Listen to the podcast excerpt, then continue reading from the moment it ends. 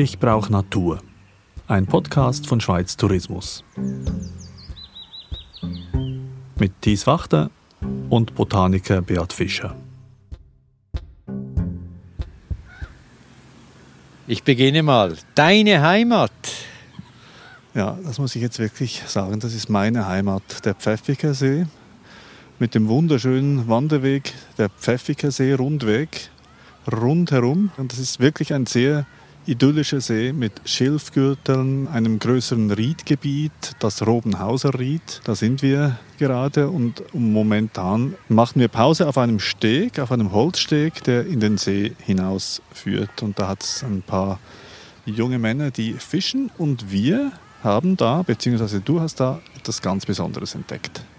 Ja, erstens muss ich mal sagen, ich bin begeistert, wo du aufgewachsen bist diese ausgedehnten Feuchtgebiete, die hier noch vorhanden sind, das hätte ich für Zürich nie erwartet.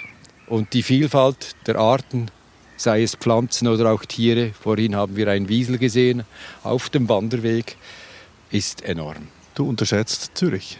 Ja, Zürich ist reich, möchte ich da sagen. Ja, und es ist vor allem auch reich an Verkehr. Das haben wir gesehen, als wir hierhin kamen, also rund um Zürich herum, sehr viel Verkehr auf der Schiene und auf der Straße. Und hier ist wirklich eine andere Welt. Ja, man ist weg und man hört es auch, die Kinder baden und eine ausgelassene Stimmung und die Natur hat auch Platz. Also ich finde diese Kombination natürlich immer sehr gut. Erholung für den Menschen, aber die Natur lässt man gewähren und wir haben uns auch schön auf den Pfaden bewegt. Und man sieht genug, man hört genug, tipptopp. Zwischendurch hört man sogar auch Frösche, Grasfrösche, die da in einem Moortümpel noch quaken. Wirklich ein Gemisch von Mensch und Tier hier. Manchmal auch ein Flugzeug, ein Kleinflugzeug, das äh, über den Pfäffikensee hinwegfliegt. Das ist sicher auch sehr schön von oben. Und man sieht es ja auf der Karte, wie schön dass der See auch von oben ist. Äh, aber wir sind jetzt unten am Steg und schauen aufs Wasser. Ich habe eine bestimmte Pflanze ausgewählt, die ich einfach sehr, sehr schön finde. Und ich hatte eigentlich keine Ahnung, ob die hier wächst, weil ich das erste Mal an diesem Pfäffikersee bin. Das heißt, was habe ich gemacht? Ich habe ein Buch hervorgenommen, das gerade neu herausgekommen ist, die Flora des Kantons Zürich von der Zürcherischen Botanischen Gesellschaft. Und ich bin natürlich begeistert, weil da hat es auch Verbreitungskarten drin mit dem Pfäffikersee und ist schön notiert. Ich kann es dir zeigen, Tis. Aha, hier grün und noch ein Kreis. Schon 1931 war diese Pflanze hier, die wir jetzt anschauen, das hilft, so ein Buch mitzunehmen in die Natur raus und auch zum Bestimmen. Mir wäre es ein bisschen zu schwer, dieses Buch, aber eben, du bist ja Botaniker, du trägst diese Lasten mit Leichtigkeit. Das nehme ich nur im Kanton Zürich mit. Aber das lassen wir jetzt. Ja, wir lassen jetzt da diese, diese Zürich-Schelte da zwischendurch. Ich bin derselbe Zürcher, also von daher ja, stehe ich einfach auch dazu, dass wir hier einen sehr schönen See haben.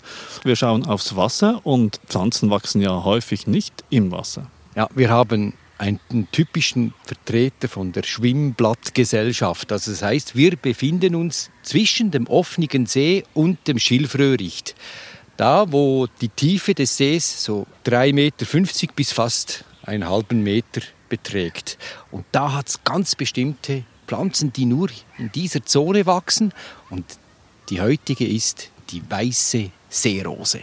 Die weiße Seerose, sehr schön.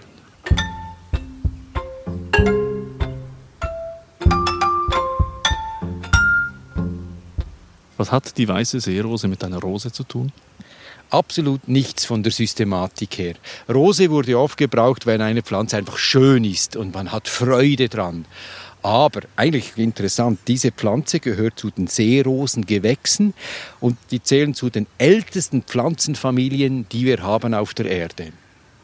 Seerosengewächse. Seerosengewächse. Da gibt es heute etwa noch 70 Arten, in der Schweiz drei.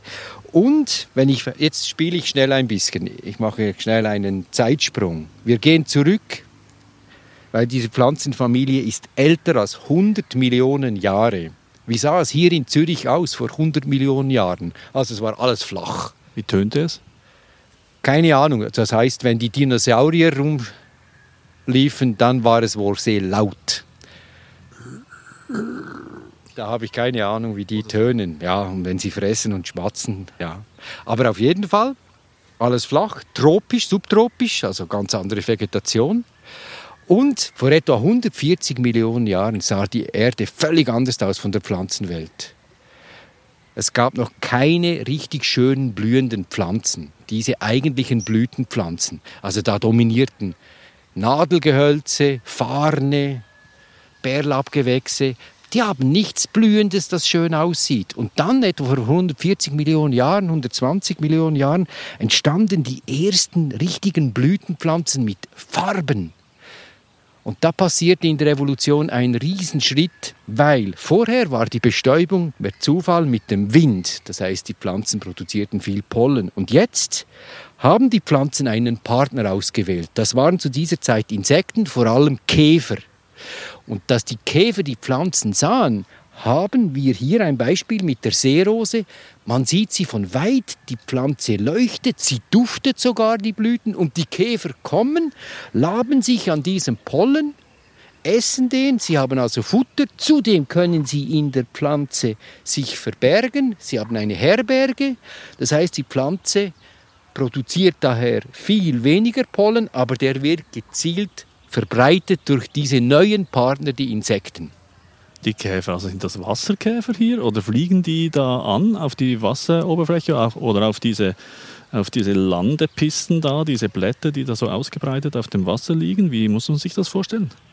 Beides, genau. Die brauchen diese auch als Landepisten. Käfer sind ja nicht die besten Flieger, muss man sagen, aber die Blüte ist ja relativ groß.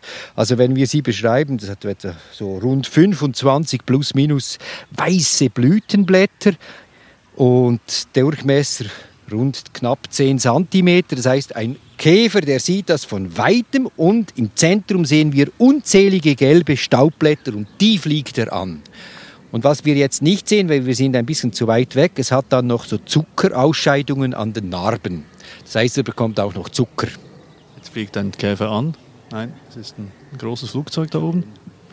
Ja, es ist wunderbar, weil dann die Käfer natürlich genährt werden. Und in der Evolution, ich gehe nochmals zurück, das ist ein typisches Beispiel einer ursprünglichen Pflanzenfamilie, diese Seerosengewächse. Und ab diesem Zeitpunkt entwickelte sich die ganze Vielfalt, die wir heute haben. Also es schlug in der Evolution ein wie eine Bombe. Hey, mit Partner bist du viel besser aufgestellt als alleine. Das ist eigentlich das Motto. Das so eine Pionierpflanze für alle Blütenpflanzen, die wir heute haben, quasi? Ein Vorläufer? Das kannst du genau so sagen. Die gehört, wie die Magnoliengewächse, die gehören auch dazu. Und man sieht es auch, die Blüten, wir sagen dem, die sehen ursprünglich aus. Wir haben sehr viele Blütenteile, sie sind so spiralig angeordnet, zum Beispiel diese weißen Blütenblätter oder auch die Staubblätter so spiralig und das sind ursprüngliche Merkmale. Und wenn man einen Nadelbaum anschaut, ist das ein bisschen ähnlich. Da haben wir auch so eine spiralige Anordnung, aber eben nicht farbig. Hm. Jetzt sind wir da beim Übergang vom Wasser zum Land und äh, hier ist die Pionierpflanze der Blütenpflanzen. Es hat aber auch noch eine andere Seerose hier wenn ich das hier sagen darf. Also gelb gibt es auch noch. Ja, es gibt gelb. Ja, es gibt zwei gelbe Arten. Das ist die, die häufig ist, die große Teichrose. Und dann gibt es noch die kleine Teichrose, die ist ganz selten in der Schweiz. Und hier haben wir ein Bucheli, das gleich an diesen Blättern wohl pickt. Also ein Blässhuhn und zwar ein ganz junges da vorne noch. Das schwimmt jetzt da durch die Blätter und pickt da irgendwelche wahrscheinlich Insekten weg oder so. Genau.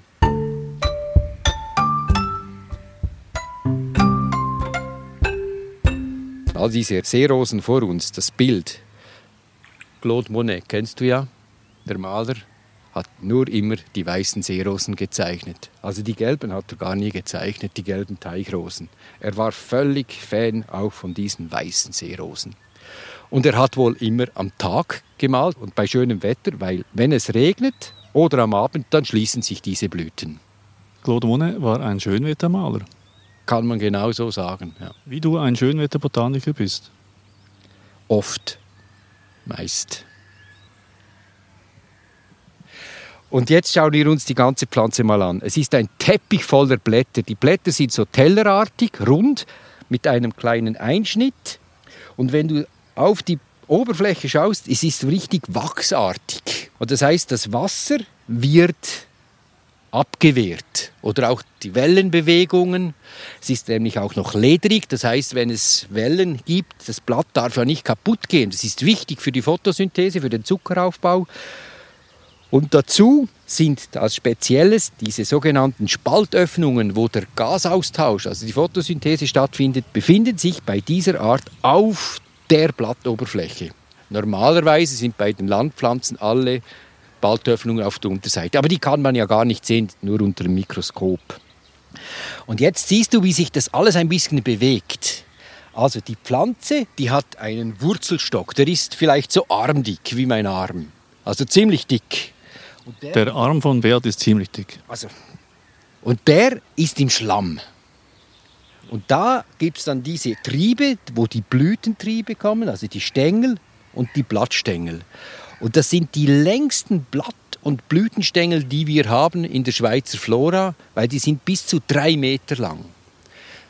Und die sind beweglich, elastisch. Das heißt, wenn, der, wenn das Wasser hin und her wogt, wiegt, wegt, wenn das Wasser hin und her geht, wie du jetzt, du gehst auch hin und her und ich muss mit dem Mikrofon immer auch hin und her gehen, dass du gleich laut tönst. Ja.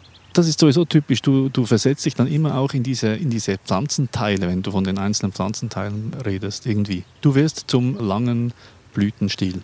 Ja, ich probiere mich schon reinzudenken, aber die Käfer kommen jetzt nicht auf mich, also so weiß bin ich jetzt auch nicht bekrönt. Also.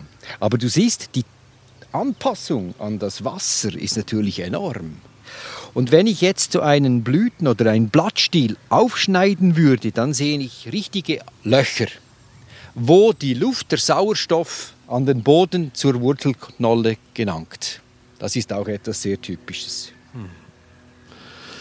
Ja, das ist wirklich eindrücklich. Äh, man sieht da so, also man hat so das Gefühl, das sei so eine typische, wahrscheinlich fast hochgezüchtete Gartenparkpflanze, aber das ist äh, überhaupt nicht der Fall ja, du sprichst eigentlich einen guten Punkt an. Wenn die Blüten jetzt nicht so rein weiß wären, würde ich sagen, es sind Gartenformen.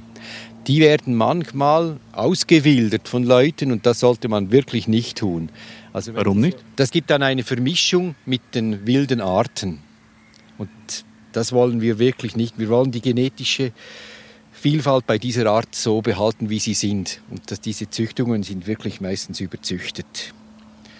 Du sitzt da auf diesem Steg und äh, beginnst zu schwitzen. Es ist recht heiß hier in diesem Riedgebiet sowieso. Äh, wir wollen noch weiter wandern da auf diesem Pfäffiker See-Rundweg, wollen vielleicht noch ein Eis essen gehen und einen Kaffee trinken. Davon gibt es da so kleine Strandbäder, wo man das machen kann.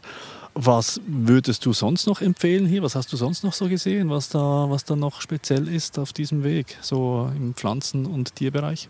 Also zuerst schaue ich noch auf den Boden hier. Ich ah, suche noch, noch nicht zu Ende. ganz Bestimmtes. Und du hast ja deine Kindheit hier verbracht. Vielleicht kannst du mir helfen. Hast du sie mal gesehen? Meine Schlüssel, den ich verloren habe früher. Nein. Die Nymphen. Diese anmutigen weiblichen Wesen aus der griechischen und römischen Mythologie. Die Nymphen. Kennst du die? Ja, ja, ich habe sie noch nie gesehen hier. Aber wieso sagst du das? Der lateinische Name leitet sich von dieser Pflanze, von diesen Nymphen ab. Und? Nymphaea alba. Nymphaea alba, die weiße Nymphe. Ja. Darum schaue ich doch noch ein bisschen ins Wasser. Haben wir diese wunderbaren Nymphen? Statt wunderbaren Nymphen kommt ein Blässhuhn, Paar mit drei Jungen. Man hört sie vielleicht so ein bisschen. Ja. Und sie hat richtig Mühe, über diese Schwimmblätter sich zu bewegen und pickt in ein Feuerzeug, das jetzt hier auch noch neben einem Seerosenblatt also, ja. rumschwebt.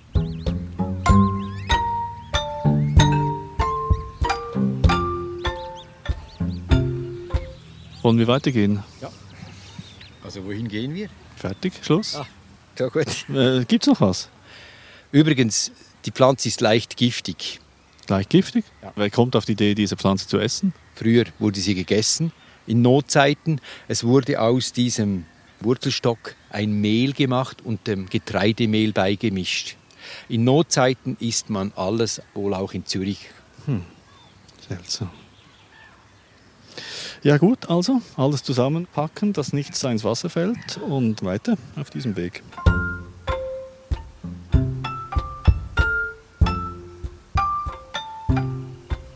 Ich brauche Natur. Eine Produktion der Audiobande für Schweiz Tourismus. Wenn auch du Natur brauchst, dann abonniere diesen Podcast. Wir hören uns in der nächsten Woche unter einem ganz besonderen Baum im Tessin.